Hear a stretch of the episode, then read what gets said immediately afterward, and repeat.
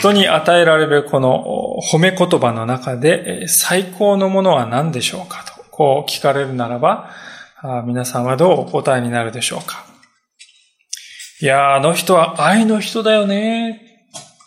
もちろんこれはですね、ベストと言ってよいと思うんですね。しかし同時に、彼は正義の人であった。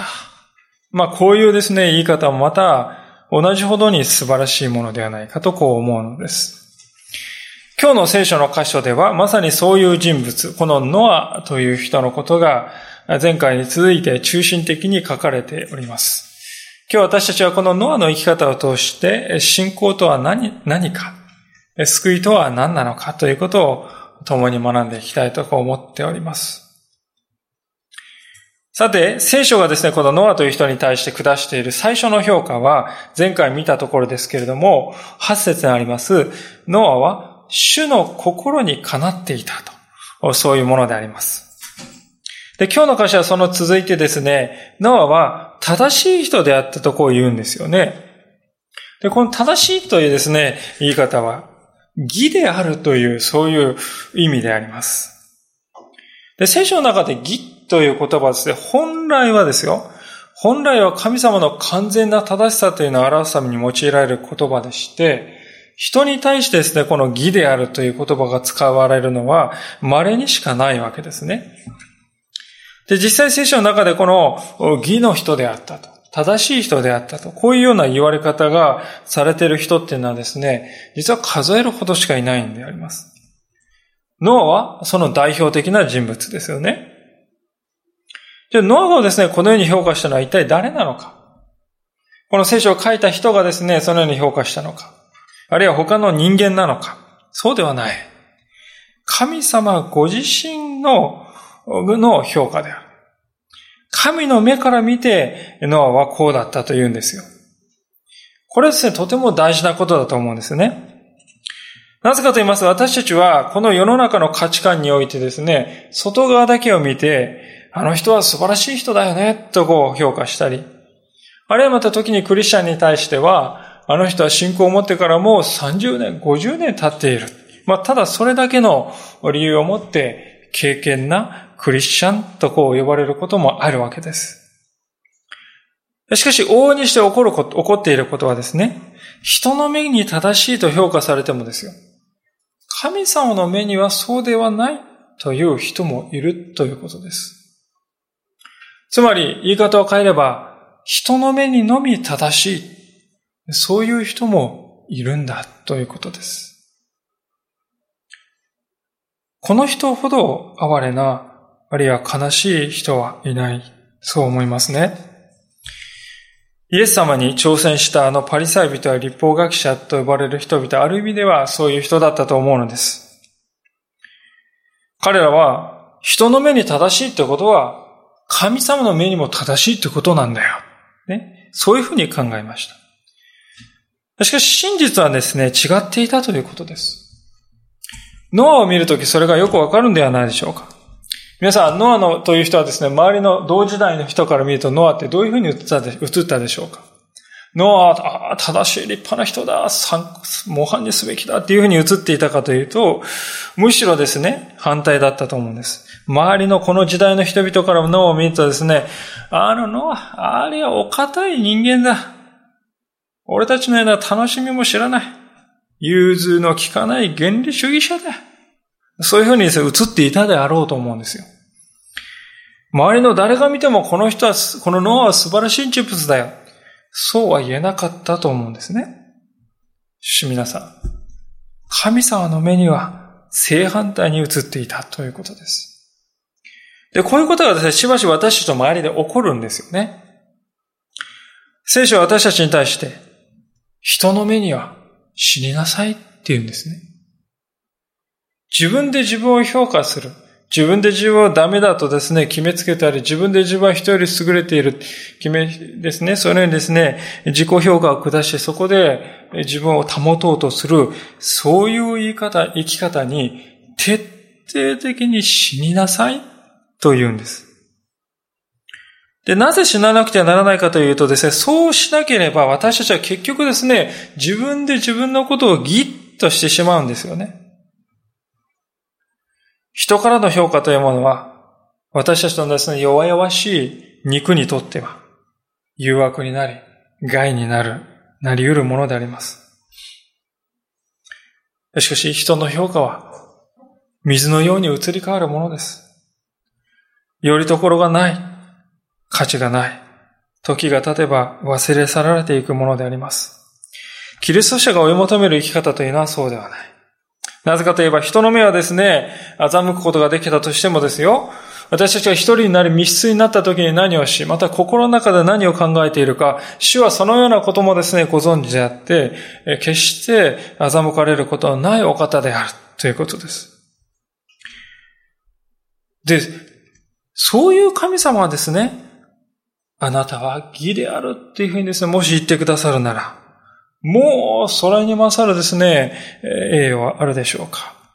神様の評価は変わることなく私たちの後についてくる。ですから私たちは人の目に死に、主の目をですね、常に意識して生きるという生き方をですね、本当に貫いていきたい。まあそれは人間、他の人を無視していいって意味ではないですよ。でも第一に私たちは人の目を気にして生きるんではない、神様の目を第一に期待し、そこに信頼して、そこに注目して生きていくっていうことなんですよね。そういう生き方が大事だということなんです。じゃあ聖書がですね、ノアという人をですね、えー、下している。ノアという人をどういうふうに評価しているか。そのですね、2番目のことがですね、えー、9節の、にありますけれども、ノアは正しい人、これは先ほど言いましたが、次ですね、その時代にあっても、全き人であったということです。まあ、全き人っていうのはあまり一般のですね、世界では言いませんから、何を意味してるのかっていうのはよくわかりにくいかもしれません。全き人、あ、ノア全き人、あ、これはもうパーフェクトで罪がない、そういう人だったんだろうかっていうふうに思うかもしれませんが、そういう意味じゃないですよね。あるいはまた全き人というのはもう修練を積んでですね、努力して完全な人になって、そういう人に、そういう人であるというわけでもない。聖書のですね、本当に揺るぐことのない立場は、すべての人間は罪の支配の中にあるんだとこう語っております。ですからここで言うですね、全き人というのはどういう意味かというと、ノアは罪を避けるということにおいて、誠実に生きていたということですね。ノアは自分で自覚する罪に対しては全てを主の前にですね、差し出して、悔い改めて、注意深く自分自身の罪というものを神様の目から見て点検していたということなんですね。聖書を見ますと、神様に愛された信仰者たちが数多く出ますけれども、彼らに共通することがあります。それはまさにこの姿勢姿勢であると思います。例えば、ダビデという人はですね、第二サムエル記のですね、22章の24節というところを見ますと、彼は自分自身のことをこう言っています。私は主の前に全く、とこう言ってますね。全くある。全きものであるってですね、彼は言うんですよね。自分で自分のこと言うんですよ。第2サムエル22章24節ダビデは、私は主の前に全きものであるとこう言うんですね。で、これはですね、ダビデが何もせ、私は落ち度がない完璧な人間なんだよって誇ってんじゃないんです。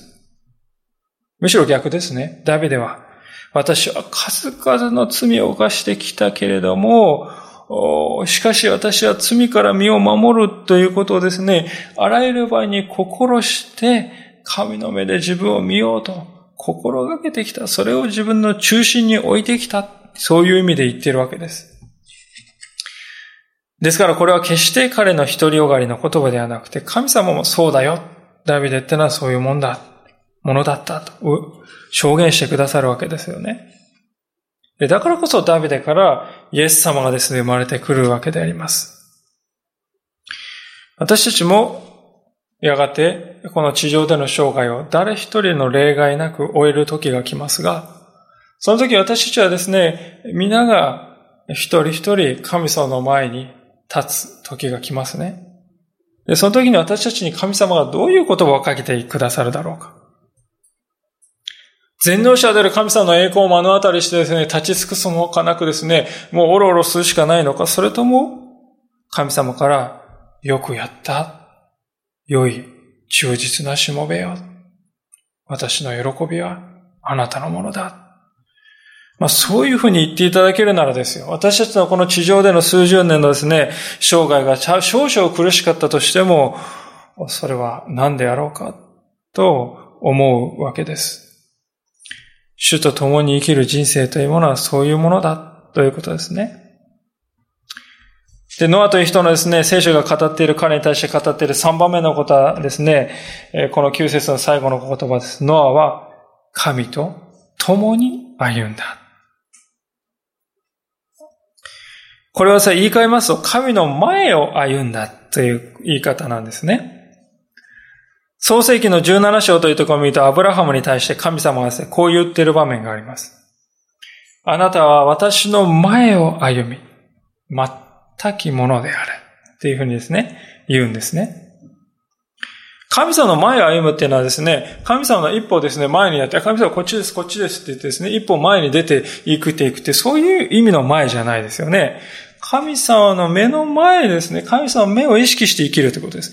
神様が支配し守っていてくださる。それをいつも認めて、そこに従って生きる人生ということですね。もっとですね、わかりやすく言うならば、そこに公園がありますけれども、小さい子供がですね、お母さん、お父さんと一緒に公園に来てますよ。で、小さい子供はですね、お父さん、お母さんが一緒にいればですよ、そこにいてくれたらですね、もう、安心してですね、えー、ですねあ一生懸命こう遊ぶ。実に自分らしくですね、子供たちは遊んでおります。で、それはですね、親たちの前だからですよ。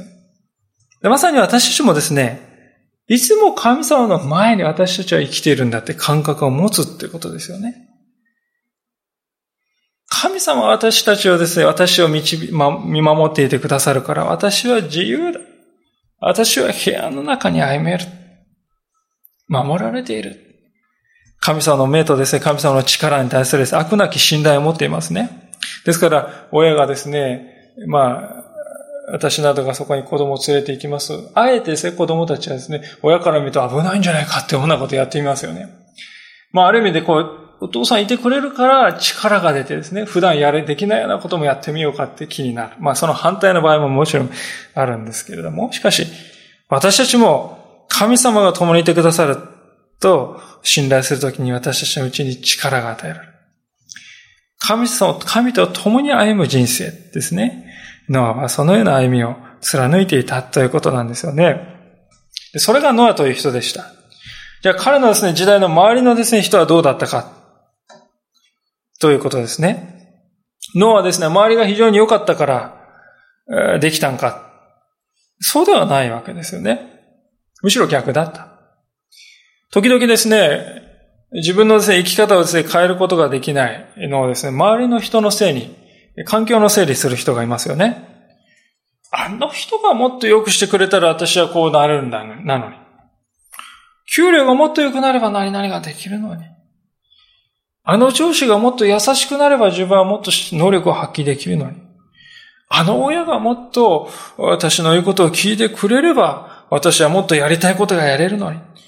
あの人が、この人が、あの人が、いつもですね、人を指さしてですね、人が変わることだけを求めて自分は変わらないことを言い訳しているという、そういう生き方も私たちはともするとしてしまうんです。しかし、ノアの姿を見るとですね、どうでしょう？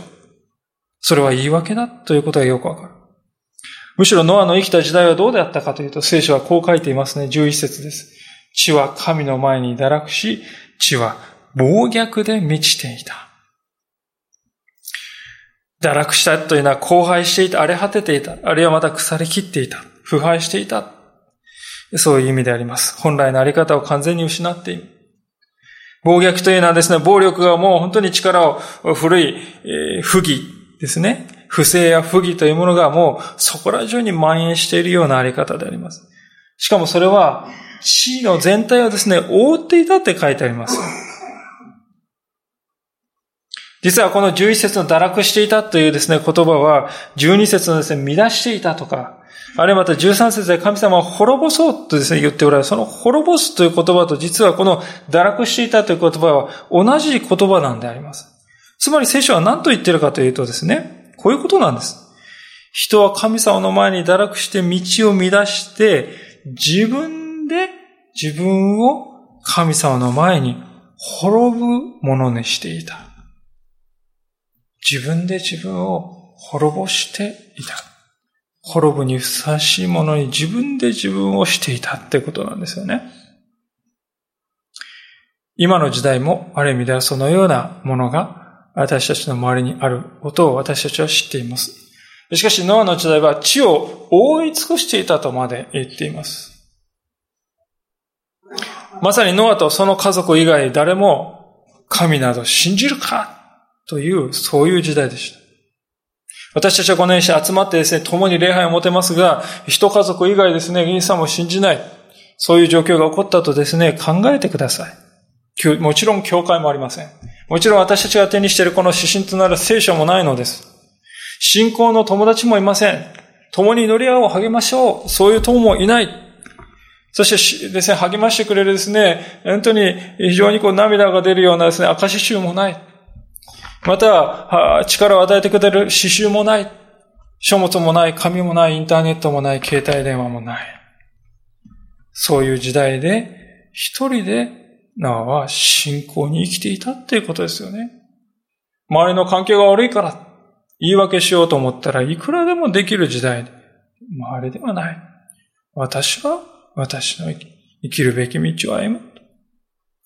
ノアはそう考えていました。神様はもちろん傷んでいてましたね。痛みを持ってその時代を見ていました。神様はそこで世界を滅ぼすという究極の決断をなさるわけです。それはご自分の作られたものを愛しておられる。神様。その神様が自ら滅びをもたらそうと決断するほどである。神様の決断というのはですね、6節でありますように、深い悲しみと深い痛みでありました。突き刺さるような痛みであります。ご自分の作られたものを愛しておられる神様だからこそ、その人々がですね、あるべき道を失っているのを見て、神様は本当に同国するような痛みを深く感じておられる。しかし神様は義であるお方でありますので、最終的には神様はですね、どうされるかというと、人をですね、自分自身の欲望から来る当然の結果に任せるということを選ぶわけですよね。先ほど自ら滅びの道をですね、自分を自分でそうしていたと言いましたが、まさにその自分で選択した結果に任せようとするということなんですね。それがこの洪水ということであります。で、しかしそういう中にあっても、そのような中で神様は救いの計画を、一つの救いの計画を用意しておられました。あなたはゴフェルの木の、ゴフェルの木の箱舟を作りなさいと14節でノアに命じています。でこのゴフェルっていうのはですね、何のか、何かっていうと、まあ樹脂ですよね。えー、ドロドロとしていて、それがですね、空気に触れると固まっていく、そういう木である。液が取れる。そして箱舟というのはですね、ここで、えー、まあ訳し方なんですけども、箱舟という言葉はですね、これはカゴっていうふうに書いてある、訳しているところもありますよね。つまりだから箱型のものっていう意味であります。必ずしも船っていうですね、意味では、が入っているわけではない。箱ですよ、箱。ですから、船っていうとですね、なんかこう船らしいね、装備があることをイメージしますが、そういうな、航海のためにある、船をですね、こう、海に漕ぎ出していって自由に行くところにですね、行くためにですね、あるんじゃないんです。浮くことが一番大事なんですね。で、そのためにですね、これは設計された船なんであります。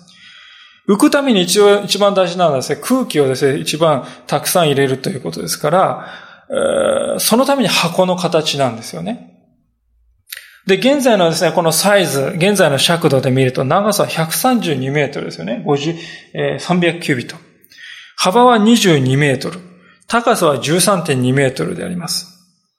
で、このですね、縦横高さの比率というのは、今の時代にですね、タンカーなど大型船をですね、造船するときに一番安定していると言われる、この黄金比と呼ばれる比率とほぼ同じだということが、まあ、研究の結果分かっているそうですね。で、船の大きさっていうのはですね、排水量っていうので決めるんですよね。排水量っていうのはこう、浮かぶときに水をこう押し、押しのけますよね。で、押しのける水の量でですね、測るんですけど、このノアの箱舟はおそらく排水量4万3000トンぐらいあっただろうとこう言われて。これはタイタニック号にですね、匹敵する大きさということですね。箱舟はですね、木のこの樹脂で防水処理が施されて、外側を塗っただけでなく、内側もですね、同じように加工されてある。で、まさに浮くために作られた船であります。しかも排水量4万3000トンという巨大な船で、水漏れ対策もですね、厳重になされて、だからこそ大洪水の中でも素晴らしい安定性を持っていたとこう言われているそうです。まさにノアと、ノア一家とですね、動物たちが生き残るために神が与えたもうた最高の船、生きるために必要な船、それがこの箱舟と呼ばれるものであった。で私たちがですね、ここで注目したいことはですね、もちろんそのような黄金比と呼ばれる完璧なですね、神様が与えてくださったデザインですね。これはあの、実は、大洪水の話ってのはちなみに、中近東で昔にたくさんあるんですね。ですから、ある人は聖書のこの箱舟の話をですね、そういう中近東のですね、いろいろある伝承から取ってきて、引っ張ってきてコピーしたものだっていう人もいますけど、そうじゃないです。例えばですね、ギル、ギルガメル州ジョージ市というですね、バビロニアの国にあった話ではですね、やっぱり箱舟みたいなの出てくるんですけど、立方体の船なんですよね。立方体の船。縦横高さ全部同じですね、形しています。これは非常に不安定な形ですね。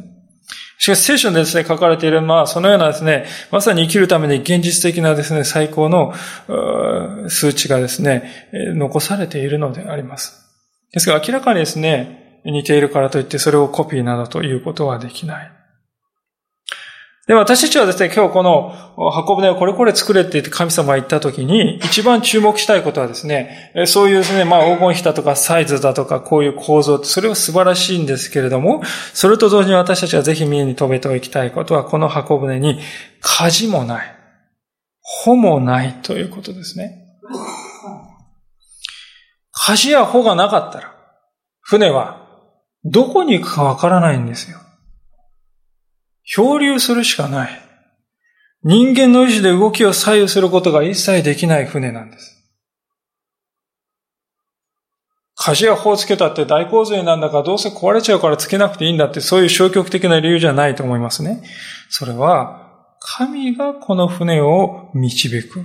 神がその行くべきところにこの船を行かせるという神様の主権のですね、現れじゃないでしょうか。舵がない。穂がないっていうのはそういうことですよね。あなたがどこに行くか、どこに行って私があなたを救うか、それは私が決める。私があなたを守る。あなたは何も心配しなくてよい。ただ、この箱舟に入りさえすればよい。神様の御心に私たちはですから信頼していいんですよね。流れるに任せる人生じゃないんですかって言うかもしれません。イエス様を信頼する。イエス様を信頼したと言ってですね、毎日ですね、郵便受けにですね、今日すべきことがですね、毎日毎日指令が来るわけでもない。私たちが読んでいる聖書の中に、あなたはどこどこの会社に就職しなさいとか、誰それと結婚しなさい、どこどこの学校に行きなさいとか、細かいことが書いてるわけでもない。ある意味で私たちはですね、ですからイエス様を信じ、神様を信じるというとも、それはですね、もう漠然としてそんなんでですね、いいんですか？だから終わる人は占いに走りますよね。もっと手っ取り早く自分の運命がどうなるか知りたいと言って、ああ、でも私たちのですね、聖書を信じている神様はですね、そのようなことを私たちに、こと細かく教えるお方ではない。私に信頼しなさい。で、見る人が見ると、それは流れるに任せているだけじゃないですか神様を信頼してるって言うけども、なんか漠然としてもっとぐ、わかりやすいことを私は知りたいんだって。それで占い師のとこに行ったりする。でもそうではない。私に任せなさい。流れのように見える、人の目にはそう見えるかもしれない。私はしかしあなたを確実に導くのだ。だから火事はいらない。法はいらない。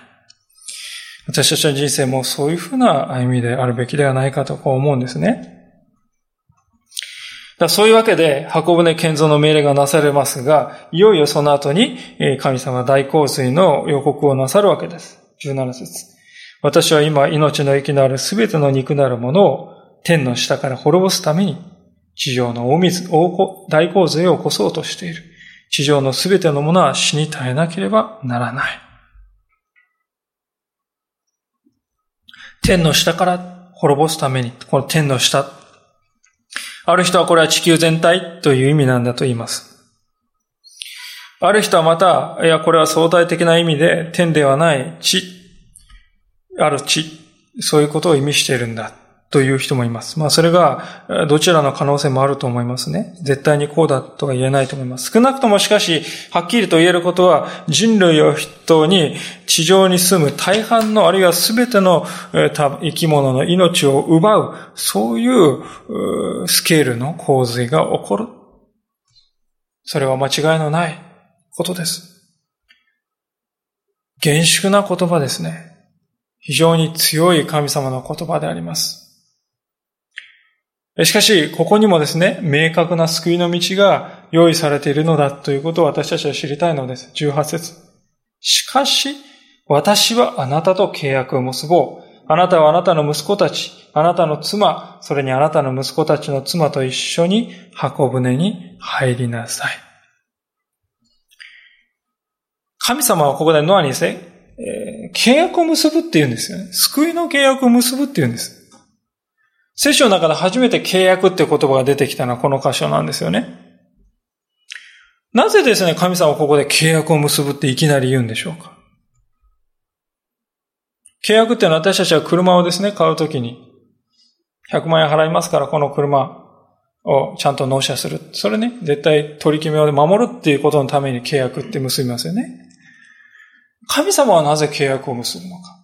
神様はですね、言ったことをですね、間違うお方ではない、嘘を言うお方ではないのになぜ私はあなたと契約を結ぼうって言うんでしょうか？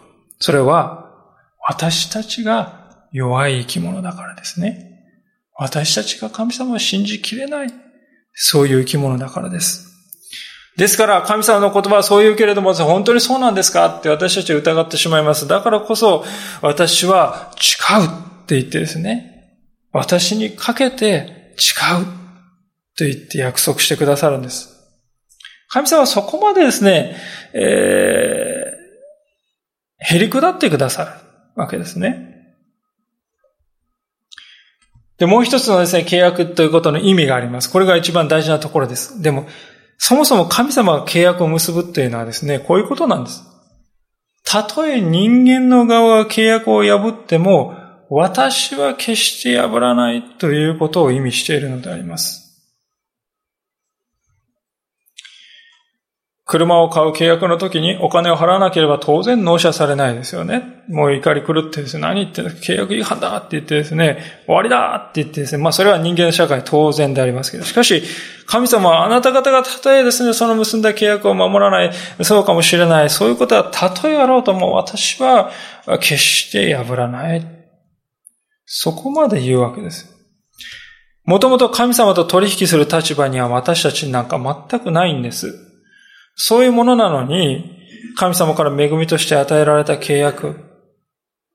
時にですね、そんなものいるかと言って、豚のように足で踏みにじり、唾をペッと吐いてですね、吐きかけてしまうような、そんな私たちかもしれないです。それでも、神様は、決してあなたを忘れない、見放さない、見放さない。あなたがどんなになっても、私はあなたを救うと契約した、この契約を捨てない。そういう断固たるですね、神様の意志の現れなんですね。それがこの契約という言葉のですね、意味であります。で、この契約はですね、人類最初の契約と呼ばれる。この契約はですね、時を経て、イエス様の十字架によって完璧に成就した。そしてそれは永遠に続く契約である。ですから神様の言葉というのは初めから終わりまで一貫していますね。神様はご自分の契約に永遠に忠実であってくださるということです。この時に神様の18節のこの言葉の中でもう一つ大事なことがありますが、それは何かというと、神様が、あなたはあなたの息子たち、あなたの妻、それにあなたの息子たちの妻と一緒に入りなさいと言っていることです。言うまでもなく今日見てきたように神様から義であると言われたのはですね、ノアの息子ではなくて、ノア本人であります。にもかかわらずここでは救いがですね、ノアの家族全員にまで及んでいくんですね。ノアの真実さというのはですね、この堕落したこの時代から見るとですね、もう全然誰も気にも留めないような小さなものにあったかもしれないんです。しかし神様の目には太陽のように輝いていたということです。私たちにとってもそれは同じではないでしょうか。家族の中でまず神様を信じている私たちが神様にどこまでも忠実に生きる。そうするときにその救いはですね、家族にまで広がっていく。まさしく主イエスを信じなさい。主イエスに信頼しなさい。そうすれば、あなたもあなたの家族も救われるとある通りであります。で、すごいことはですね、救いはそこまでで終わる、そこだけで終わらなかったということです。19節から21節あるように、動物にまでですね、ノアの義ということは広がっていくんですよね。動物にまで広がっていくんだと。神の作品である動物たちが、ノア一人の信仰の上にですね、滅びを免れて生き延びるという道が開かれているわけですよね。壮大なですね、話であります。私たちは自分が信仰を持つとですね、ということがあたかもこう自分自身の救いってね、それだけに考えてしまいますが、そうじゃないんです。それは私たちと家族に救い、広がり、また私たちの周りの世界にまで広がっていくものだ。そういう意義のある信仰を私たちはいただいているということであるわけです。で、神様の命令をですね、ここで与えられたのは、じゃあどういうふうに振る舞ったでしょうか。まあ、それが22節であります。ノアはすべて神が命じられた通りに、そのように行った。え、これだけですか？えこれだけですか？って思いませんか？もう本当に簡単でですね、飾りっ気全くないです。でもそこにノアの強い信仰が現れているんじゃないでしょうか。神様はですね、箱舟をこういうふうにこのサイズで作ってこういうふうにして仕上げなさいってことは結構細かく言っているんですけれども、聖書はどうでしょう皆さん。ノアがですね、のノアの苦労話っていうのはもう全然書かないわけですね。どこに箱舟が作られたのか。彼一人で作ったのか、それとも家族で今日、もちろん家族手伝ったと思いますが、もう足場をどういうふうに組んだとかですね、どういう材質の木を使ったとかですね、まあどういうふうにですね、木木を切ったとか、どれくらい時間がかかったか、半年か1年か5年か10年か。もう全然そういうこと、細かいこと書いてありません。まあ、先日も触れましたけども、現在ノアというですね、映画が公開されて、まあ、リオーネで見ることができるようですが、あの映画はおそらくこの、のですね、目的はこの21節と22節の間にあったですね、ノアの困難、苦労話というのをですね、想像力を働かせて書いた映画だと思うわけです。で私たちもですね、ここを見るときですね、ノアどんだけ苦労したんだと思いますよね。まあ、タイタニック号と同じ船、大きさの船である。それを家族8人でですね、作るということであった。何年かかるだろうか。そもそも共同計算どうやってやったのかそんなにたくさんの材料をどこから持ってきたのかもう気が遠くなるような話でありますけれども、聖書はそれについて一切沈黙している。非常に興味深いですね。なぜかというと聖書は一番大切なことしか書かないんですよね。一番大切なことは何かというと、神様が設計なさった。そしてノアは神様に信仰を持って応答した。この二つのことだけが本質的に大事なことだからです。創世記を書いた、まあ一般にモーセとこう言われていますけれども、創世記を書いた人は、ノアのですね、いかに苦労して、どんだけ朝水鳴らして箱舟を作ったかという、そういう苦労話ではなくて、彼の信仰に注目してるんですね。彼が、ノアが神の言葉に従ったという姿勢のことを言っているんです。これは私たちの救いということにもそのまま当てはまるんではないでしょうか。聖書が言う救いというのは、私たちがどれだけ苦労して努力して頑張って何かを成し遂げたかというところにはない。私たちはもともと塵ではありませんか塵に過ぎない罪人の私たちが、どんなに素晴らしい聖者に勝る努力をしても、自分一人救い出すことはできない。自分に課された罪の報いを私たちは自分で拭い切ることは誰一人できない。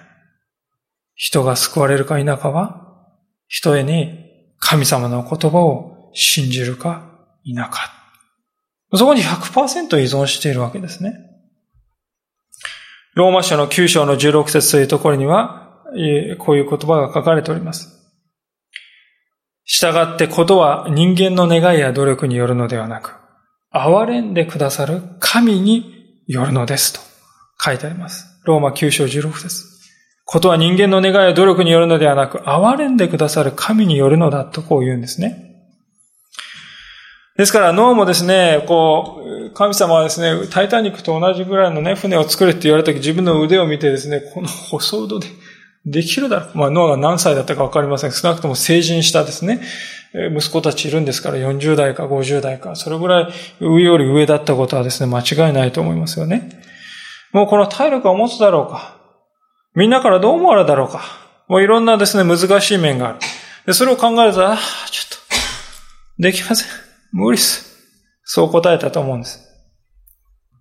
で、こうやってですね、自分とか世の中を見るっていうのはですね、世の、世の人々の生き方ですよ。しかし、神の人はですね、違うわけです。神の人は自分自身はですね、見ない。約束を与えてくださったじゃないか。約束を神様を与えてくださったじゃないか。その神様だけを見るんです。神様はですね、無理なことを要求するお方だろうかいや、そうじゃないはずだ。私には難しく思えるけれども、でも神様にはできるに違いない。神様がさせてくださるに違いない。そう信じて立ち上がっていく。それが信仰ということですね。ですから、まあ誤解を恐れずにいればですね、信仰者っていうのは神様からしなさいって言われたことに対してできませんとはですね、言わない人だ。神にはできないことはないじゃないか。私たちもですね、困難に直面した時はですね、ノアはこの時どういう心境だっただろうかな。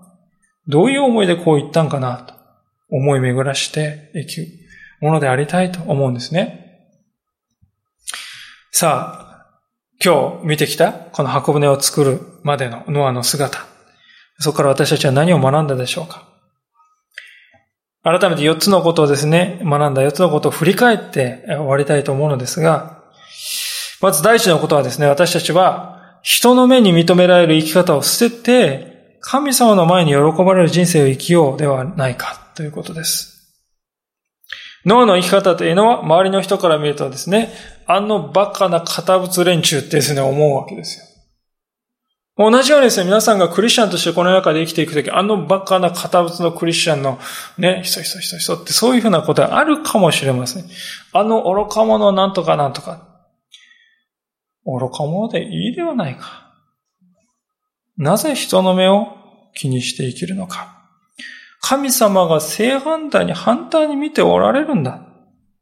で、結局人々の行く末をですね、誰がお決めになるかというと、結局は神様の目に正しいかどうか、これだけですよね。これだけがもう私たち行く末を決めるわけです。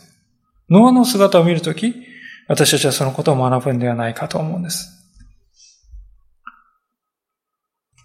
二番目のことは、救いというものは、神の主権においてなされるものだということをしっかり覚えたいと思います。まあ、今日の説教のタイトルにもさせていただきました。救うのは誰かって主権は神様を持っておられる。この世の中は、自らの罪のゆえに自ら滅びを招いた。それがノアの時代にあった。でも同じことがもう一度、まあ同じというか、まあ洪水という形じゃないけれども、しかし、そのことはもう一度起こると。聖書ははっきりもう予言しているんですよね。私たちはそれをどれだけ真剣に受け取っているのか。しかし、その中にあっても、神様の目は信仰者に注がれていくんですよ。神様は信仰者に対する救いの道をはっきりと用意しておられる、しかもそれは確実な道であります。神様は救いに必要なですね、すべての関係をですね、整えてくださるのであります。で私たちはその神様の救いのですね、主権というものにですね、信頼することが必要であります。神様は救うと言ってもどうもそこは信用できないってんじゃなくて、神様はそう言うんだったらそうだ。でも単純にシンプルに信頼していく。彼は正しい人であって、堕落した世にあって、時代にあっても、全く人だと。周りのせいにしないんですね。周りはもうこんなだから私ももう影響されちゃってしょうがないよって言うんじゃないですよ。周りは周り。私は私。それゆえに神様はノアと契約を結んだのであります。私たちはですね、どうしたら神様からこういう評価をいただけるでしょう？イエス様を信じる信仰こそ、まさにそのような評価をいただく唯一の道だということです。神様はノアとですね、救いの契約を結んでくださったように、私たちとも救いの契約を結んでくださる。そしてですね、契約を結んだけれども何も起きないんじゃなくて、神様は私たちと結んだ契約を果たすために、一人子のイエス様を送り、十字架につけ、その血潮によって私たちの罪をすべて拭い去り、許してくださった。そしてイエス様はあの十字架の上で完了したと言われたことが明らかにしているように私たちの救いはあの時完了したということですね。さらに、私たちは救われたと言ってもですね、もう不信仰ですから、自分が救われているのかどうかわからない。だからあなた、私はあなたに精霊を送る。聖書の中に精霊は私たちが得ている救いの保証だというふうに書かれております。私たちのうちに神の霊が宿り、聖書を分からせ、救いの喜びを日々感じさせてくださる。これが神様がなしてくださる神の主権による救いの真実、恵みです。三番目に覚えたいこと、それは、脳がその彼自身の信仰のようにその家族も救われたように、私たちがまず、私たちがですよ、皆さん、他の誰かではない私が神様の前に忠実に歩んでいこう。そうするときに救いの祝福が家族や周りのですね、人やまたその周りの命にまで広がっていくというですね、この驚くべき事実であります。私たちの信仰は決して自分個人のもんじゃないですね。私が救われるか否かそれが大事だという、まあそれは大事なんですが、そこで終わるもんではない。神様は信じた皆さんを一人一人を通して、皆さんを一人一人の家族を救おうと計画しておられるということです。四番目には、神様が人を救いになるときに、人も何らかの形で共同することができるんだということです。協力することができるんだということです。ノアはですね、箱舟を作るというですね、そのことにおいて、神様の救いの計画に参加しました。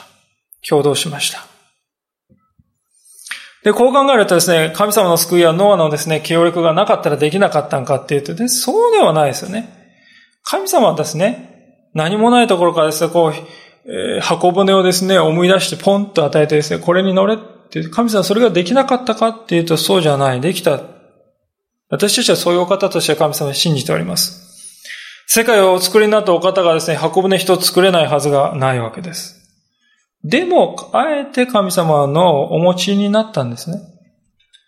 神様はご自分を計画、ご自分の計画をなすときに、もうあと、俺がやってるからあんた、ちょっと黙ってね、あっちで見とれって言うんじゃないんですね。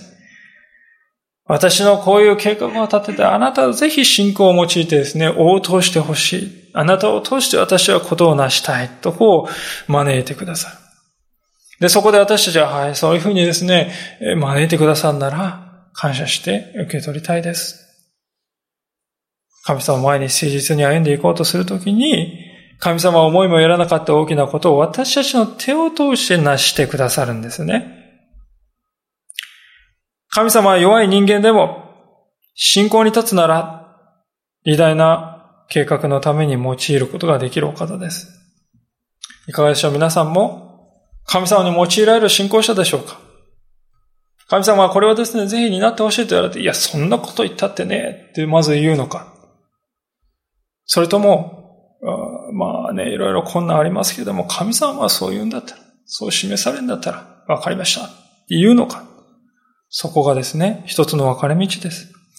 私たちが神様に用いられることです。本当に人生のどんな喜びにも勝る喜びとして生きていく。それは本当に幸いな人生ではないでしょうか。お祈りをしたいと思います。